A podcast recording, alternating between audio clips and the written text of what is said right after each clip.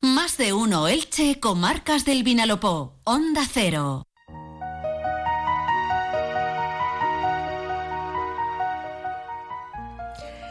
Los miércoles abrimos una ventana al mundo del arte, del mundo de la cultura, sobre todo para destacar en esta nueva temporada de Arte con M de Mujer y de la mano de Inés Sernaors esos tesoros que tenemos a lo largo y ancho de nuestras tres comarcas del Vinalopó. Tesoros que hay que conocer y poner en valor. Y hoy vamos a quedarnos en Elche para visitar la Torre de los Bahillos.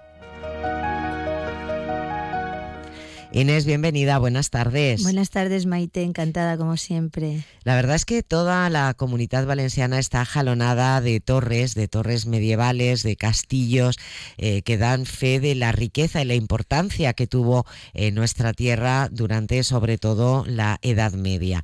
Pero esta torre de los Bahillos es muy especial. Cuéntanos un poquito. Sí, hola. Sí, la torre de los Bahillos es muy especial por muchas causas, muchas razones que os voy a plantear a partir de y es una gran desconocida. No sabemos que tenemos un monumento tan bonito e importante en medio del paraje de Palmeras, patrimonio de la humanidad.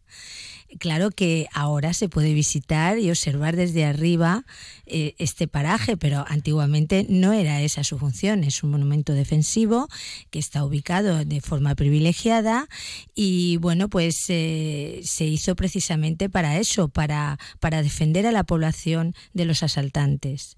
Eh, es un monumento de interés local y también está en el catálogo de bienes inmuebles de interés cultural del catálogo de la Comunidad Valenciana. Y bueno, pues pues se hizo para ello y aúna historia, paisaje y arquitectura. Bueno, pues háblanos un poquito precisamente de su historia. ¿Cuándo se, cuándo se construyó y, cómo, cómo es la Torre de los Bahillos? La Torre de los Bahillos se construyó a finales de la Edad Media, a finales del siglo XV, primeros del siglo XVI. Fue en 1449 cuando el rey se dio cuenta de la necesidad de defender a la población de los asaltantes y entonces pues empezaron a, a construir una serie de torres en el interior para defender las franjas de Elche, Alicante, Elda, Novelda y Gijona. Posteriormente, en 1519, eh, vieron la necesidad de construir más torres eh, a lo largo de la costa. Así tenemos, por ejemplo, la torre de Cap del Judo, del Tamarit, para ah, formar una, especie de muralla de forma defensiva.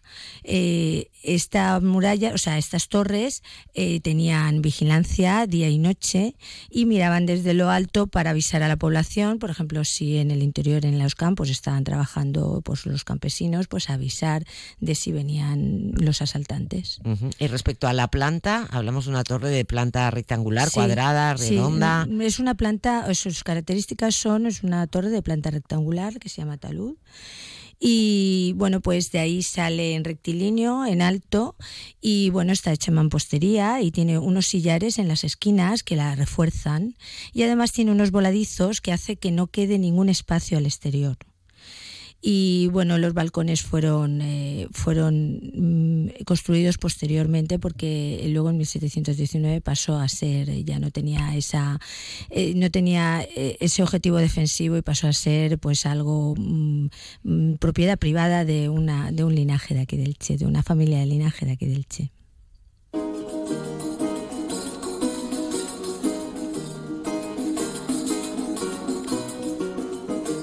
Y a partir de ahí fue cuando empezó a recibir eh, su nombre, el nombre por el que la conocemos, la Torre de los Bahillos, ¿no? Exactamente, y de eso nos va a hablar nuestro asesor de Patrimonio Cultural de aquí del Che, que se llama Cristian Agulló. Bueno, pues como comentabais, eh, voy a dar algunas pinceladas sobre esta construcción tan espectacular que tenemos en Elche y que para algunos, de hecho, sigue siendo una gran desconocida. La Torre de Esbaillo, eh, esta torre, que es una construcción, como muchos sabéis, de carácter defensivo, que fue construida hace muchísimos años, entre finales del siglo XV y principios del XVI, y al igual que otras torres, recibe este nombre por una familia que fue propietaria de la torre, los Bahillo de Llanos, que además fueron los condes de Torrellano. ¿Dónde está ubicada la torre? Buena pregunta. Bueno, pues para quienes todavía no lo sepan, eh, la torre está junto a la Universidad Miguel Hernández, justo, justo detrás del conservatorio. Sí que es cierto que no es fácil verla desde cualquier punto de la ciudad, a no ser que estés en un, en un lugar alto, como es el caso del campanario de la Basílica de Santa María. Y de ahí viene el hecho pues, de que mucha gente mm, precisamente la esté descubriendo ahora desde que se ha llevado a cabo su reapertura. Eh, esta torre, como sabéis, no era la única torre que existía con este carácter defensivo. De hecho, tenemos por suerte eh, varias más en Elche, que forman parte de esa línea de vigilancia que se construyó en la época para proteger nuestro territorio.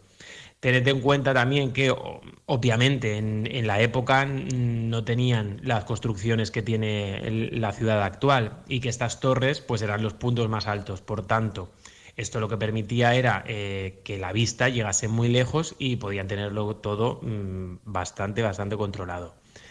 Eh, también es cierto que, aunque en un inicio su uso estaba más centrado en la vigilancia, con el paso del tiempo, pues como todo en la vida, estas torres también evolucionaron, se les hacen algunas pequeñas modificaciones en su estructura y se les dota de, artillería. Y de esta forma, pues pasan de ser ese punto inicial de vigilancia a convertirse también en una torre de defensa, como comentábamos al principio.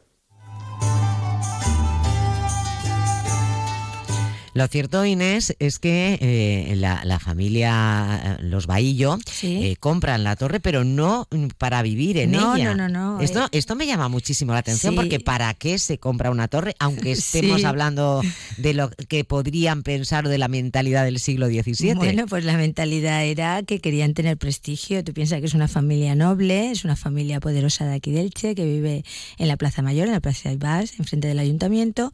Y bueno, adquirir una torre que tiene tiene tanta historia, que bueno, que, que recuerda ese objetivo que tenía de defensa eh, noble, pues le da mucho prestigio a, a, los duques, porque les dieron el título nobiliario de duques de Torrellano, de cara a la población. Es prestigio, sobre todo prestigio, claro. Tremendo. Bueno, has seguido hablando con, eh, con, nuestro invitado de hoy, que nos ha contado incluso alguna anécdota, sobre todo por cuando comentabais que eh, una de las características de esta torre es que está en medio, en pleno corazón del Palmeral, ¿no? del Palmeral, o sea que, fíjate, nos va a contar una anécdota muy curiosa. Pues yo os quería contar una pequeña curiosidad que a mí me ha llamado siempre la atención desde que lo vi en una fotografía antigua y es sobre dos palmeras que crecieron frente a la torre y bueno, por desgracia estas palmeras a día de hoy no están porque hace décadas que desaparecieron, eran dos ejemplares mayores eh, muy mayores de hecho, y por tanto, bueno, yo no las he podido contemplar personalmente, pero tuve la suerte de localizar una fotografía en, en, la que aparecían. El caso, que fueron dos palmeras con un tronco larguísimo, y digo larguísimo y no altísimo, porque curiosamente ambas habían crecido eh, prácticamente en paralelo al suelo, y si te situabas desde una posición concreta, parecía que en su parte más alta estas dos palmeras se, se entrelazaban. Es cierto, sabéis que en Elche tenemos varias palmeras que tienen esa forma característica de pipa, que han crecido también en paralelo al suelo, pero aquí lo curioso es que estas eran dos palmeras de tamaño muy similar y que prácticamente habían crecido juntas una frente a la otra. Y fijaos si la escena eh, debió ser bonita, que diferentes artistas y fotógrafos de, distintas épocas eh, se quedaron tan impactados por el conjunto que estaban contemplando, ¿no? Con esas palmeras y la torre de fondo, que decidieron inmortalizar eh, la escena en sus obras. O sea que mm, debió ser algo realmente, eh, realmente bonito.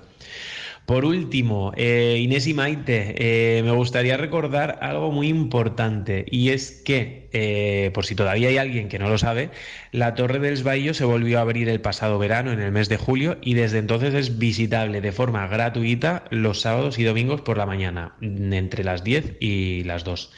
Para grupos eh, es muy importante hacer reserva para que no se solape con otras posibles visitas grupales y si estos grupos quieren visitar la torre fuera del horario habitual, si quieren ir entre semana, eh, lo pueden comunicar a la Concejalía de Cultura y desde allí les ayudarán para concretar una fecha y el horario. Y nada, poco más. Eh, ahora sí, me voy a despedir. muchísimas gracias de verdad Inés y Maite por este espacio tan chulo en el que, en el que dais visibilidad a estos tesoros que por suerte tenemos tan cerca de casa. Un abrazo enorme y espero que volvamos a hablar pronto.